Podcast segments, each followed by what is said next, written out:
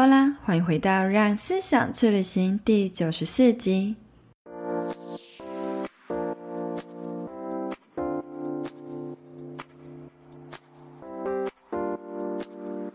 在上集呢，我们聊到了许多制作课程前期需要做的功课。接下来，老 K 将要揭晓更多在产品面、行销面以及各个面向让一堂线上课程爆红的关键还有哪些。另外呢，在节目的最后更加码和我们分享，原来过去他也曾经和其他创作者好友们创业，但后来却选择退场的故事。下半段呢，一样非常的精彩，干货满满，一定要听到最后哦。如果你是我的忠实听众，欢迎到 Apple Podcast 滑到最下方给我五星评论，和我分享为什么你喜欢这个节目，给予我更多持续做下去的鼓励和动力。谢谢你的支持，那我们就开始进入今天的话题吧。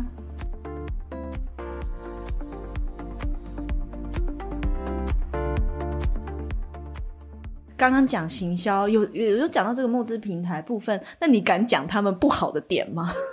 其实我觉得不好的点也不是他们真的做的不好或怎么样，嗯、因为我说嘛，他们是一间企业，所以其实你只要是跟企业合作，他们都会有很多的 SOP 啊规矩，规矩，对，所以。呃，既然我们看到它的好，就是它的资源多，它的呃基础受众多，那你就不可以只就是去嫌人家什么哇规矩一大堆，对，就是相辅相成嘛。看你要的是什么这样。没错，就是你自己要计划哈。坏处就是规矩很多，像是什么申请折扣码啊，然后你要行销啊，嗯、你都可能会你跟企划聊，企划还要问上面，上面再来回复你，就会耗费一些时间。嗯、相对来说，你真的需要很大量资源，然后你。争取到的时候，也会对你的品牌或课程有很大的行销帮助。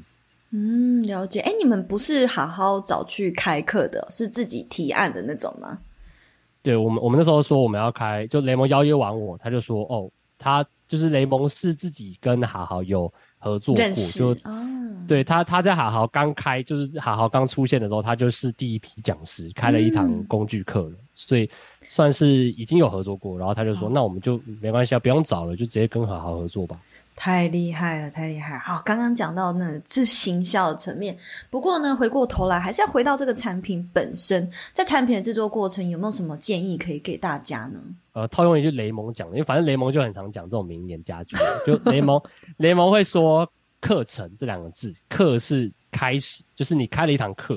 那成呢，就是你要陪伴你的学员们走过那个学习的过程。课程这个定位啊，我们不是想要开课完就走，我们一直都是保持着说，呃，录制完课程才是后面辛苦的开始。所以，嗯、呃，包括课程募资前期，我们有看到就是好好平台上，不知道大家有没有买过好好的课，就是好好都会办团购嘛。那团购方案，大家都会在底下的留言区在那边留下自己的 email 啊，然后说呃我要整两个，然后他们就得要私下联系，也麻烦。对对对。既然我们是教 Notion，那我们那时候就直接用 Notion 打造一个揪团团购系统。嗯、对，所以我光是前期我们就打造一个系统，让大家还没上课就体验到 Notion 的强大，就是他们就是有上百人在里面揪团购，然后我们就用 Notion 开一个一个的小房间。嗯、如果大家有兴趣，你去搜寻。Notion 课程纠团系统应该是找得到，嗯，纠团系统这个是公开在外面给大家搜寻的。对，虽然现在没有纠团功能，但是你应该可以看得到那个系统是怎么设计的。嗯，那太酷了。这是受事前准备嘛？那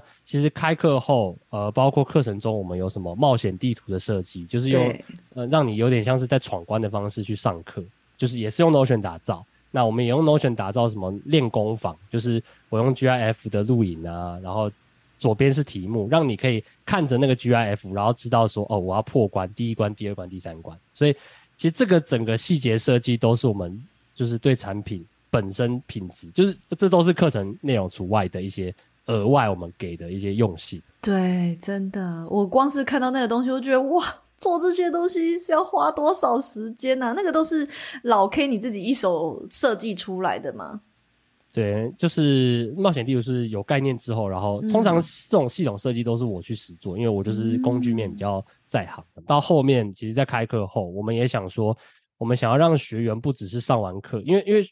老师会上开完课就走，学员也会上完课就走啊，所以我们希望这堂课程不只是一堂课，所以我们也开设了就是学员作品集系统。那它其实衍生到现在已经变成模板商店。那这个东西呢，就是大家喜欢 Notion 课，他们可以就用 Notion 打造自己的模板。那一开始我们是让大家免费分享出来，就是你可能我要去旅游，我就做一个旅游模板，就分享给其他学员们用。那到后面我们直接把它变成一个新的商业模式，就是学员们也可以打造自己的模板，然后我们帮他们卖，然后我们把所有利润都给他们，哦、就是我们可能扣除一些金流的手续费，那我们就把利润都给学员。所以现在这个也是正在进行中。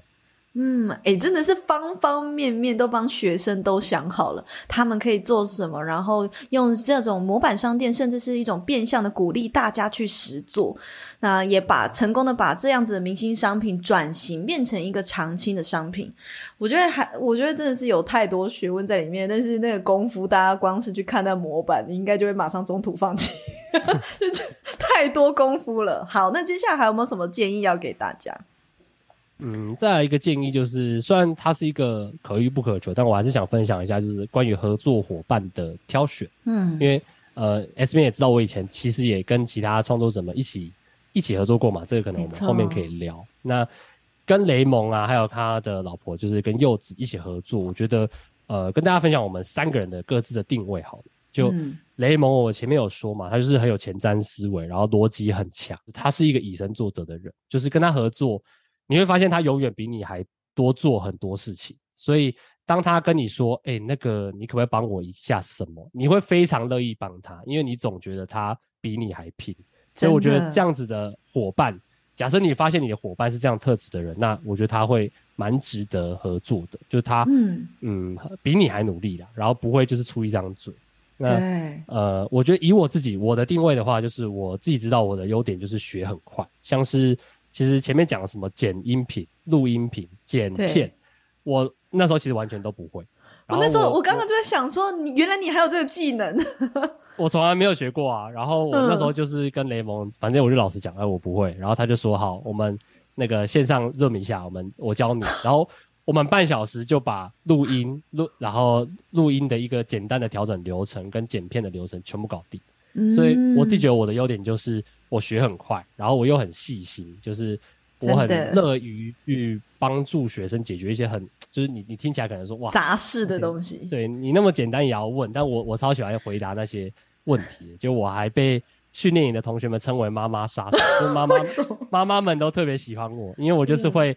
呃，他可能问一句话的问题，可能就是有点伸手牌吧。那我我我，结果他就会发现我丢一个影片给他，然后我就开始说，嗯、呃，这个问题呢，就是一二三四五的步骤是这样，我就直接影片教学超详细。对，嗯、所以我觉得我就是学快，学得快，然后细心，然后我也很愿意牺牲，就我愿意顾全大局啊。就如果我的角色就是个 support，那我就好好当好我的 support 呗，反正整个课程好就好。嗯，嗯，那最后想要分享的就是一个大家可能比较不知道不知道的角色，就是柚子，就是她是雷蒙的老婆。那我觉得她在我们的合作过程中，其实她一直都是站在一个 support 经纪人的角色。嗯、那虽然她应该算是雷蒙的经纪人啦，但她也就是会偶尔帮我加加油，就是会呃站在第三人的角度告诉我说，比如说呃你身为一个开课老师，你应该要怎么去思考；你身为一个公司老板，你应该要怎么去做决策。就我觉得他就是蛮精神支柱的感觉，对，就他是一个极度有、极度温暖、极度有人味的人，所以想跟大家分享，我们就是这样子一个三人组合。那我觉得，既然每个人都很有行动力的话，那这种我们想干的一些干大事，就基本上不会不成功啦，只是可能会付出很多辛苦而已。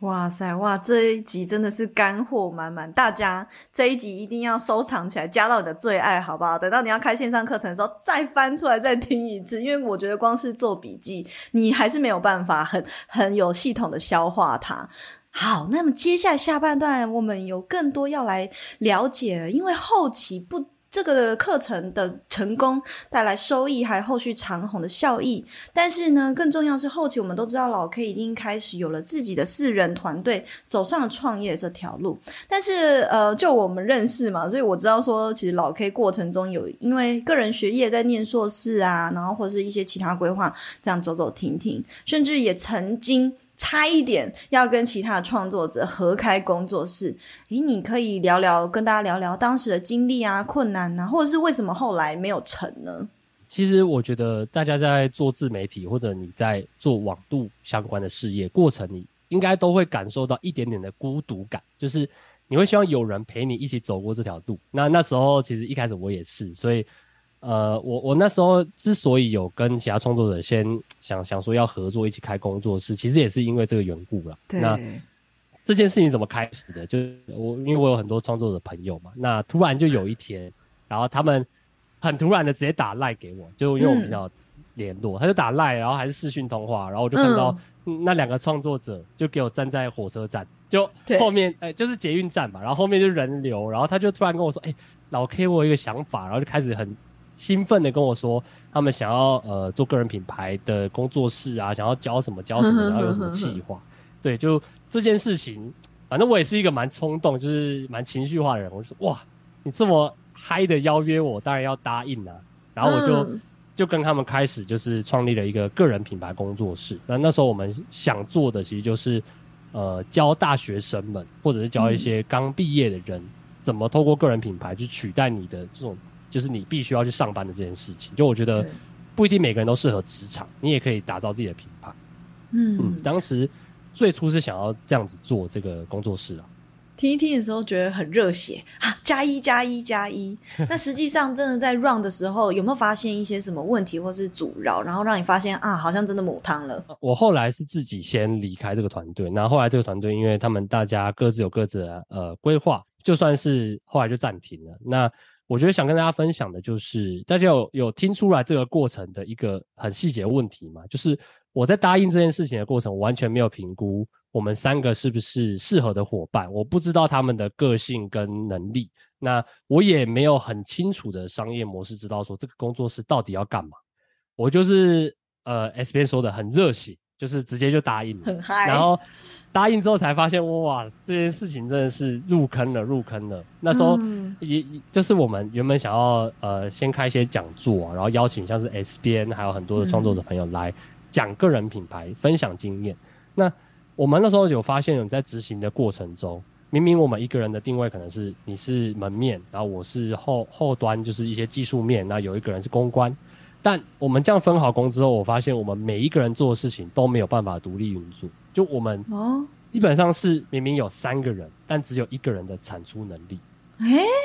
是这个意思。嗯，对，这个是因为因为过了很久，我就觉得可以直接讲。就我觉得当时我们三个都还嗯不够成熟吧，就是不管是能力面还是思维啊那种。层级面都还没有办法真的去想太美好这样子，对，想的太美好，像学生在玩社团，就是你们会热血，你们会学到很多，但其实你们事情没有办法做到像真的在市场没有办法经过市场的考验啦。嗯，那那时候我们从讲座开始，想要就是从讲座引到人流，然后变成我们粉丝，然后再出系列化的课程，就是大家最终都想听起来是非常的完美啊。那这个问题在哪？我们那时候光是呃邀请很多创作者，然后去办讲座，做事前的行销准备，做一些图，做设计，做呃可能异业合作的一些洽谈，光是这些东西，我们三个人就忙翻了。我们完全没有时间产出属于我们自己的价值。然后我们呃直接讲，就是我们那时候就变成一个讲座商了。我们整天都在开讲座，然后。开完一个讲座，又有下一个讲座，然后我们没有也没有时间去规划什么后面的一些商业模式啊、系列化课程，根本就没有办法。嗯，所以那时候后来我就是经历这样大概半年之后，我自己就决定要离开。对，嗯、不过这个过程其实还是一个很棒的学习经验吧？你自己觉得？对，那那时候其实也想分享一下我自己为什么那时候离开的这个决策，因为我觉得。呃，不管大家是要网络创业还是实体创业，你们要学会的第一课就是学会怎么退场，就是学会怎么止损。哦、对，这这也是我那时候发现苗头不对就赶快逃，没有啦，开玩笑。呃，对，就是要好好要知道怎么逃，而不是就是一头栽进去就、嗯、就我就要是要走到走到可能没有停下来的一一天。那这东西也是我自己那时候开的工作室，然后我有去上呃学校的创业课，那个创业老师跟我们讲。就嗯，他那时候也是告诉我们说，好，我们一个学期的创业课，我们要一开始要开一间公司，但我们在学期结束要把这间公司关了。他就跟我们要把这个关了。呃、对，就不管你再成功，你就要把它关掉，因为你要创业的第一课就是学会关闭，学会停止。嗯，嗯，那我那时候离开有三个想法，第一个当然就是止损嘛，因为我发现了我们核心的问题就是能力不足、思维不足，所以既然呃做不到，那就不要再继续就就整天就是瞎忙了，不要对就我们与我们还不如去多学点东西，以后再来尝试一次，这是第一个想法。嗯那第二个想法是，那时候我们想得很美，我们就觉得我们都是创作者啊，我们自带流量啊，然后我们认识很多创作者嘛，所以我们打算不花一毛钱，然后就可以开工作室、开办讲师。嗯、实际上，你想要做实体创业，就是有有像是我们有开讲座嘛，有实体现场的，你绝对就是会烧到钱。你如果不想烧钱，那你基本上你就只能小打小闹，就你只能做那些。边省钱又边可能没什么效益的尝试，比如说，所以说前面讲座都没有收益的意思吗？有收益，但是基本上你只能打平你的开销成本。那嗯，对，那既然你只能打平，那你也没办法做其他尝试啊。你不能邀请更厉害的创作者，对，那你也不能去打广告，就你什么都不能做，因为你不能花钱。所以我觉得这是有达成这个协议，是不是？我们都不能花半毛钱，都不要拿出来这样子。也不是协议，就是我们三个真的那时候也没有钱啦，所以就就我觉得这个也算是创业一个小心得，就是对呃不要小打小打小闹，你真的是要呃看到机会就要呃愿愿意付出啦，不管是金钱还是时间，嗯，对，没错。那第三个我觉得离开的想法，当然是为什么我可以这么果断的离开，就是因为我觉得我们三个就算没有这个工作室，我们都还是朋友，就我们都还是创作者啊，我们还是有自己的品牌。所以我觉得，呃，对于创业来说，决策就是决策，决策就是要对事不对人，嗯，不要因为情感被绑架。你既然觉得这件事情办不成，那就要停了，就该停了。走的时候就好好走，该停的时候也要好好的 say goodbye，这样子。对对，那后期，所以呃，历经过这个经验，我相信他也是现在你自己成立公司啊，然后带领团团队非常良好的一个养分。所以说，刚刚有讲到，诶，为了要成立公司，主主主要是为了要报税嘛，乖乖报税。嗯。那后来为什么你会觉得希望要找人一起来加入呢？嗯，其实从那一次实体创业之后，其实我我对伙伴这件事情就是没什么信心了。就就因为因为我我我跟大家可能一样啊，就是我我不知道该怎么样评估到底一个人怎么适不适合合作，或者适不适合一起做一些尝试。但后来成立公司，除了报税之外，其实我也是想说，呃，既然我想要把自媒体当做我的事业，那我势必需要。呃，比如说对对一些 to B，就是对一些公司的客户们来说，你自己也要是公司行号，这样比较能够让人家信服，就人家不会觉得说就是一个莫名不知道哪里冒出来的小毛头在跟我对接，就至少我是一间公司真实有登记的公司的负责人。那、嗯、呃，其实成立团队就是真的后来成立了公司，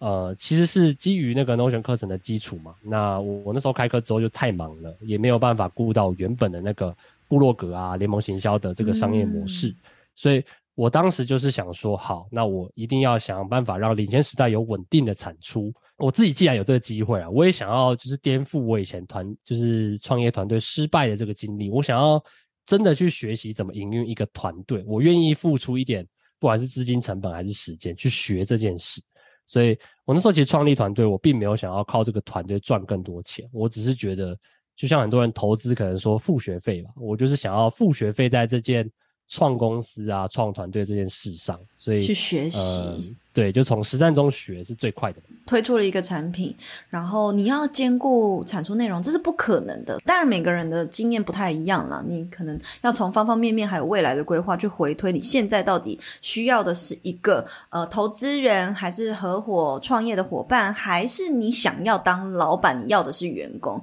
每个人的性格啊，或者是你长远对公司的想象，都会影响这个决策跟决定。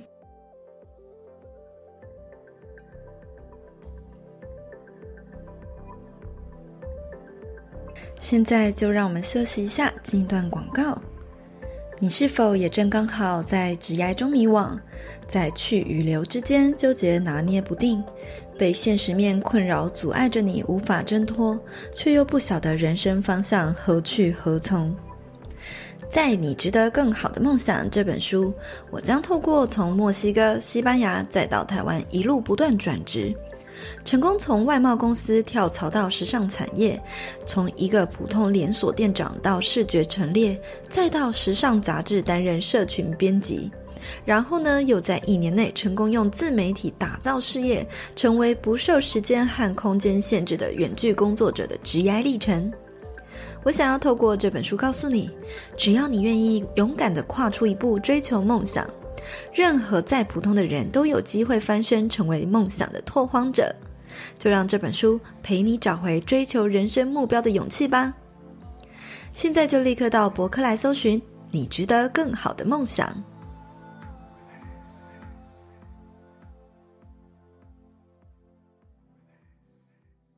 我因为身为顾问嘛，我其实也呃非常多学员，其实他们都是流量非常高，或者是呃十几万、几十万的创作者。他们到品牌的后期，就是也是像老 K 这样，可能诶已经整个品牌化，或者是团队呃越来越庞大的这个过程。终究会面临到非常多关于组织或领导，那所所以跟这些创作者在开会的时候，我们聊的都已经不是怎么做社群、怎么经营内容，我们聊的通常都是，诶，你要要怎么样征人，要怎么样组织团队，要怎么样分工合作，或是要怎么样来一个老板与员工管理的对谈，非常多细节要处理的。那我相信现在就是老 K 或者是。正在还是曾经啊？已经历这个阶段，你自己最深刻的感受是什么？有团队之后的困难？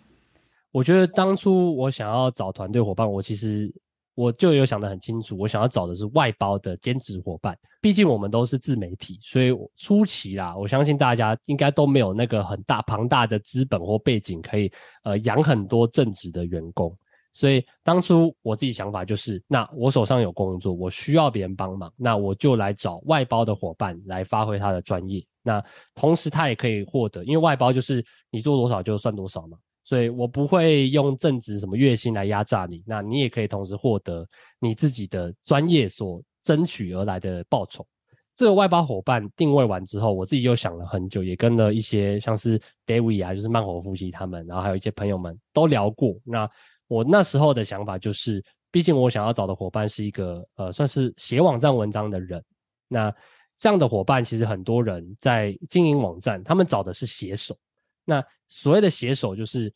有点像是你的两双手吧，就是你找了一个人当你的手，那你要告诉他你要写什么，你要去哪里查资料，你要怎么整理。所以那些做出来的创作，其实没什么温度啦，就温度还是要靠你自己去后续后续编辑。那我自己想找的，不想要找写手，我也不想要找，就是你只是想来赚钱，什么拿拿你你写多少字，我给你多少钱，就我没有想要找这样子的伙伴，我想要找的是一个，呃，知道我品牌在干什么，然后你可以有自己的创意，自己产出价值的那个团队伙伴。没错，这就是我那时候对这个职位的定位。那我会叫他是网站编辑，就是你就是要自己产出内容，嗯、自己找到价值，自己把这件事情完整的做好。然后我可能就是我可以教你，但是我不想要就是控制他写什么。对对对，我我可以你自由写没关系，我不要我要你发挥你自己的能力。嗯，嗯，你要找到这样一个职位，我也要提醒，如果你也是想要找到这样子这么好的伙伴的人，那你就要敢给。就是我自己觉得你，你你这个职位啊，既然要求这么多，你也要呃给出与众不同的待遇。那当然不是说什么我撒钱在请人啦。我自己给出的待遇可以跟大家分享，就是我我们这个接案啊，他们写文章本身就会获得那个文章的外包费用嘛。但我每个月还是会固定拨一笔钱，然后给这些伙伴那个薪资啦对。对，当底薪。那我那时候想的就是，呃，既然我有可能除了网站文章之外，可能偶尔呃，比如说我说你之前写过那篇文章，虽然我们已经结算完了，但可能有一些地方要修改。那对于一个外包案来说，这种修改就是不合理的，因为你外包已经结束结案了。对对，但因为我想找的是呃会把事情做好的伙伴，所以我势必一定要一直付出一个底薪的成本，告诉他们说没关系，你们不用担心钱的事情，我我们就是好好把事情做好，那我该给的我都会给你们。嗯、所以我自己这个职位就是有底薪，然后也有外包，就是你写多难的文章就给你多少应该得到的钱。嗯，这也是我当初对整个外包职缺的规划。所以听下来有没有听到敢给？这时候就会面临到很多问题，也是会考量到成本啊，各种。这应该也有蛮多心得可以分享的吧？对，就其实有团队之后，你脑袋里开始思考，就不是什么，就刚才这边讲的嘛，顾问讨论的都不是什么创作灵感什么激发了，就是哇，我这个月收支又不平衡了，我又亏损等等的。那我觉得其实有团队后最大的，我来分享一下困难跟好的点好了。困难的部分，呃，其实最大困难就是成本，尤其是人事成本，因为人事成本是在整个创业过程中唯一我觉得没有办没有什么办法节省的东西。我也不想去节省，就是我想找的就是优秀伙伴嘛。嗯、那该花的钱就是要花，但呃，我我自己在开始这个团队，尤其是我直接跳到四个人。哇，那个四个人的薪资，就是可能我网站原本收入，假设呃一个月有三万收入好了，那我其实可以养活我自己了嘛。但你就想想看，嗯、你这一个网站的收入要开始养活四个人，哇，这是多大的压力啊！每个月就是十几万、十几万的喷。我觉得人事成本是大家要开始团队最要考量的一件事。还没有办法负担的话，那不要请那么多人，想办法找到最有价值的那个职位，那就找一个人来负责那样的专业工作就好了。哎、欸，你是一次找四个，你是不是慢慢的累积这些人才啊？对，这这个东西也是很很刚好了，因为我刚好想要扩编团队的时候，刚好收到兵单。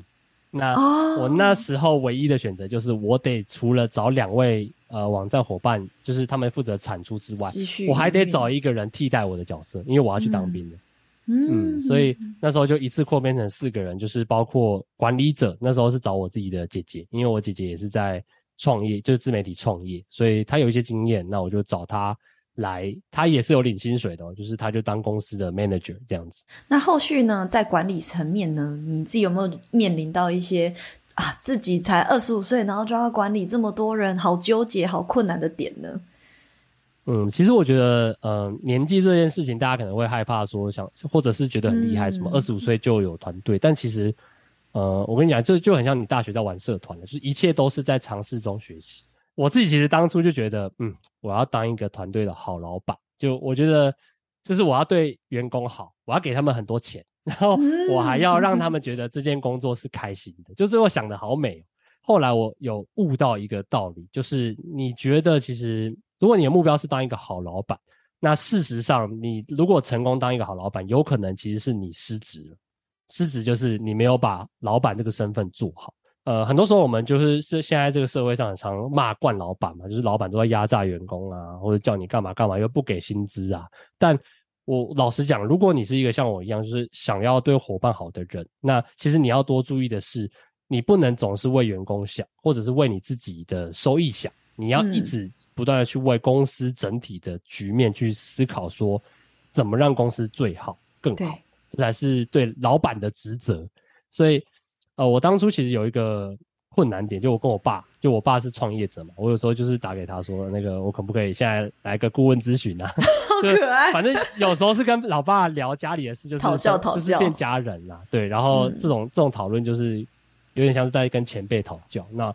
我那时候就是因为我知道我自己的请的伙伴们有一些产出有点拖延，那我想说我要怎么如何是好？对，我应该提醒他们吗？那我提醒他们会不会好像就是，我又觉得啊，人家可能真的有什么事情在忙，因为反正我就人太好，然后我就不敢讲，然后我就去问我爸，然后我爸那时候就告诉我一个道理，他就说，其实管理啊，管理这件事，就是你去盯别人这件事，从某个角度来讲，他是算是给员工福利。听到这边，可能很多职员们会想揍我，但是就是。这个道理其实是因为，呃，员工为什么能够骂惯老板？其实他们在做这件事情，他们在骂老板的过程中，其实他们是把责任推给老板，由老板来扮这个黑脸，来承担公司的责任。那我觉得，假设我去管理伙伴，那我爸告诉我的思维就是，你要知道，你其实在给他们福利，因为他们不需要去担心公司的好坏，他们可以听你的话，嗯、然后边骂你边把任务完成，那他们就没有压力了。所以我觉得这是我悟到一个蛮蛮特别的道理，就是啊，原来老板就是要承担这些，你不能总是想当一个好人，你要当黑脸。对，这就是好老板的定义上的不同。我们可能认为的好老板就是要给他钱哦，然后不要给他太多工作，准时下班，叭叭叭。但是呢，我觉得我自己啦，也是呃，创业那么多年，我自己觉得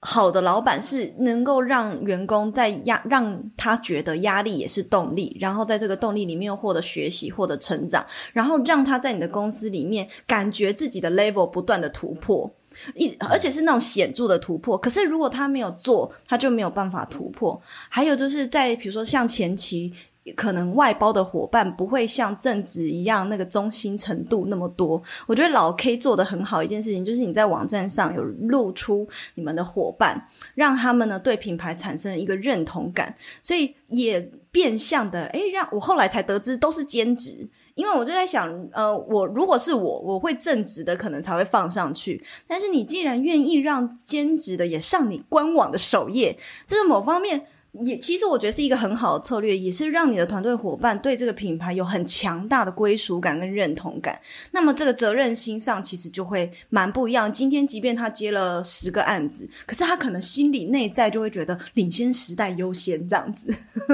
对，这也是一个很棒的策略哦。那接下来还有没有什么想跟大家分享的？嗯，我觉得在管理面啊，分享最后一点就是。其实大家在如果是想当老板，就是你你你从创作者变成创业者，其实你想的事情会完全不同。就是创作者可能整天就是想说啊，受众需要什么啊，我的灵感从哪来啊，我要怎么样产出好的内容。但当你变成创业者，就大家很喜欢说什么自己是什么创办人，但我告诉你，创办人这个事情就是你就会有点受限了，你就得要好好的管理，好好的想策略，好好的顾财务。但有时候。也会反向的让你觉得哇，创作都不创作，就有有些情况下，我得要为了整体公司的营运来说，那我得要做出一些策略上的改变，就没有那么像创作那么单纯啊。所以我觉得大家如果想要变创业者，还是要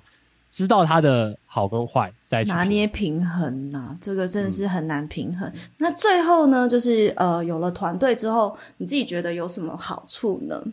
呃，我前面讲的那些我忙不过来的事情，突然都忙得过来，像是网站的产出，我一直想要就是研究很多数位工具嘛，但哇，说实在的，嗯、研究一个工具就花我好多的精力跟时间了。嗯、那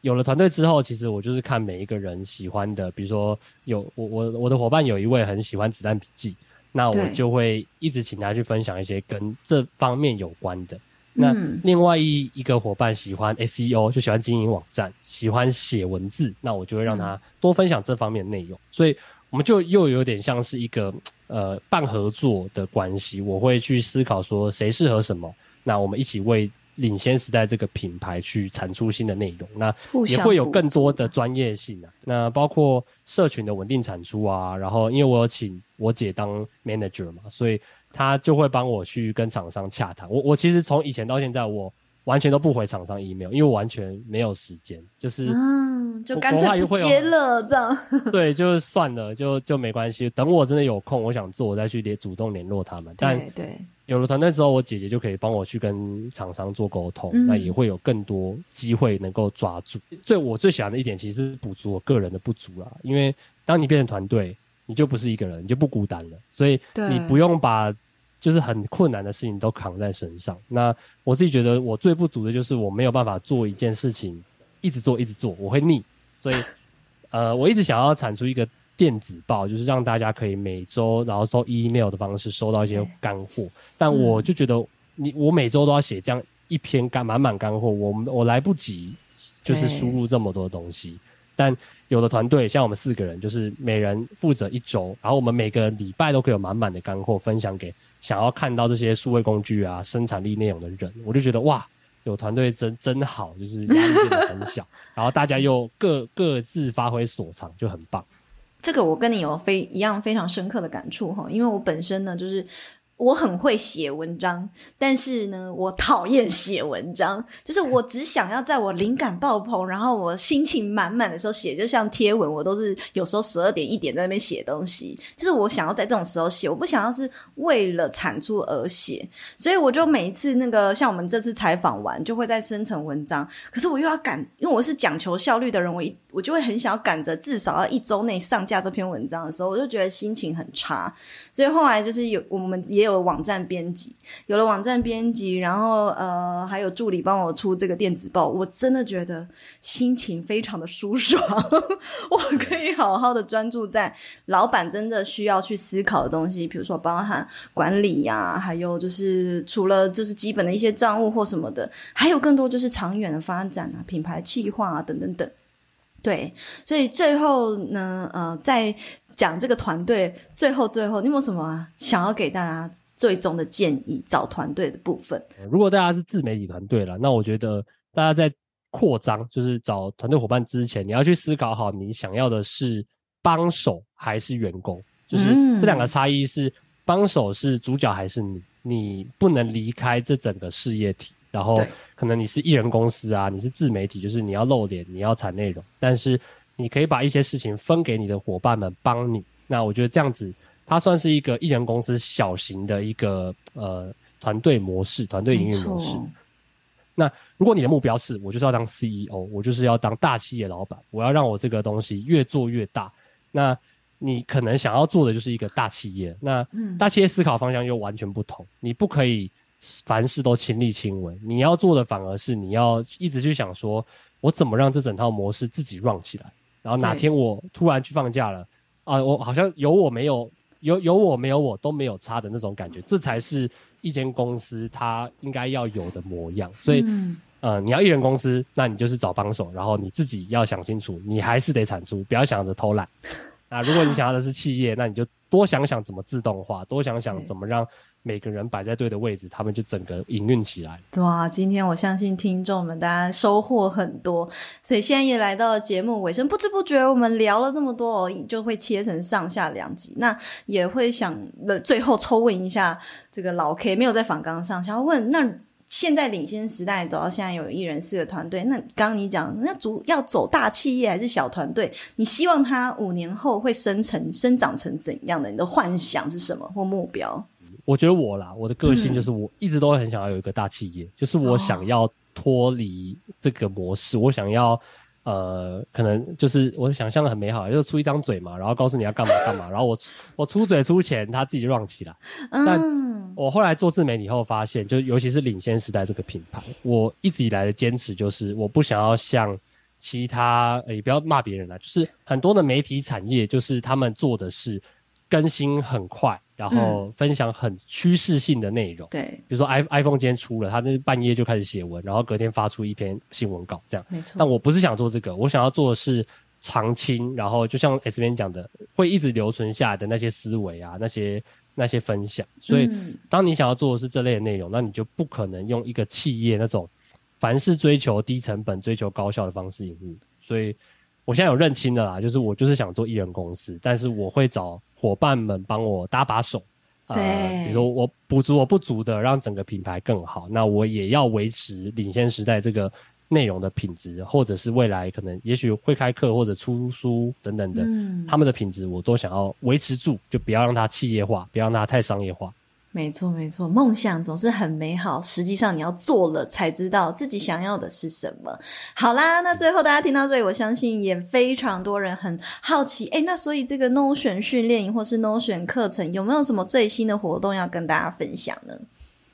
好，就是呃，其实在这个节目呃讲应该上架后不久，我们有一场训练营在十一月。那这场训练营其实就跟大家简单说一下，训练营其实就是 No 教 Notion，再加上呃怎么让你用 Notion 打造出一个人生系统。那你可以把它想象成你是参加一场夏令营吧，但它是纯线上的。嗯、那我们里面会用四十天的时间，包括每周上一堂课，然后会有什么助教带你啊，你会有小队员，然后会有一些游戏闯关，嗯、然后我们还有设计那个。就是你你去做作业或什么的，准时交作业、准时上课，你会获得矿石，你可以换一些实体或虚拟的产品。反正就是很完整的一个游戏化营队。那基本上我们上完整个呃这个训练营，你就会呃第一个不用讲，你 Notion 一定会超强，真的就是 我们有好多 Notion 学员，就是训练营的学员啦，都已经在外面当讲座的讲师了。对，就你可以把它当做你一个哇学到精通的工具。那加上我们教的是时间管理、知识管理啊，那还有关系管理，就是呃你可以做一些自己的作品集或者呃。呃，像是履历之类的作品，或网站也可以。所以你上完这个训练营，那我觉得除了你会认识，因为一一一届训练营大概三百人吧，所以你大概会认识三百个你深度交流过的伙伴。那他们反正就是来自各领域的，有什么三宝妈啊，有厨师啊，有健身教练啊，就你会有那个社群可以跟这些人持续互动。那如果你是自媒体经营者，因为毕竟我们这场这这场 podcast 一直分享自媒体嘛。你你是自媒体经营者，你也可以观察到我们整个教学团队现在大概十几快二十个人了。嗯，我们怎么用全远距的方式来做出这么大的企划跟应对？所以我我觉得这个应该也会对你呃，比如说对课程、对知识变现有蛮大的改观。嗯，那这个 Notion 训练营现在就是十一月呃要举办，那也在报名中。那目前网站上是有团购的优惠。那因为我相信，因为听众可能很多都不是原本那个哈豪的 Notion 课程的学员，所以我们有去争取到，就是哈豪直接让我们绑定买，所以你可以一次购买训练营跟线上课程，然后反正就是你就会有一堂课加上四十天的营队。嗯、那我们在营队中也会一直 push 你去上，呃，比如说你今这个礼拜可以上哈豪课程的哪一单元，就它是一整套的，那你就可能空出四十天的时间。每天晚上上线互动一下，学一点东西。那四十天后，你就会体会到怎么用 Notion 打造人生系统。这是我们最近要办的一个大计划。哇，这个是一个超长跑诶、四十天！我刚刚听完，就是我我连冥想要做四十天，我都觉得我有点累了。四十天要做这个 Notion，但是我想一定是收获满满，因为我现在看他们网站上面有七堂的直播课，然后有各式各样的作业，而且还可以交到非常多的朋友。那当然了，老 K 他专长的不只是这些，像我有提到说，在他的网站上也有很多各式各样的教学跟工具的干货，以及呢，如果大家想要提升自己的生产力，然后就是也想要认识他的团队伙伴啊，学习各种数位工具，我也会在本集的资讯栏附上订阅他们电子报的连接。大家如果想要取经的话，就是可以去订阅起来喽。那今天呢，要再次感谢老 K 愿意这么掏掏，就是全部都掏空的倾囊相授给大家，跟大家分享哈。那我们就跟听众一起说个拜拜喽，拜拜，拜拜，谢谢大家。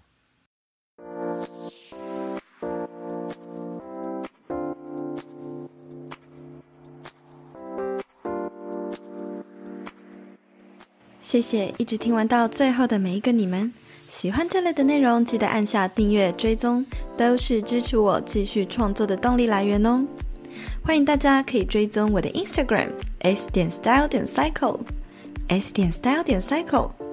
或是私讯我和我分享你对这集内容的观点和看法，我都会很乐意回复大家的哦。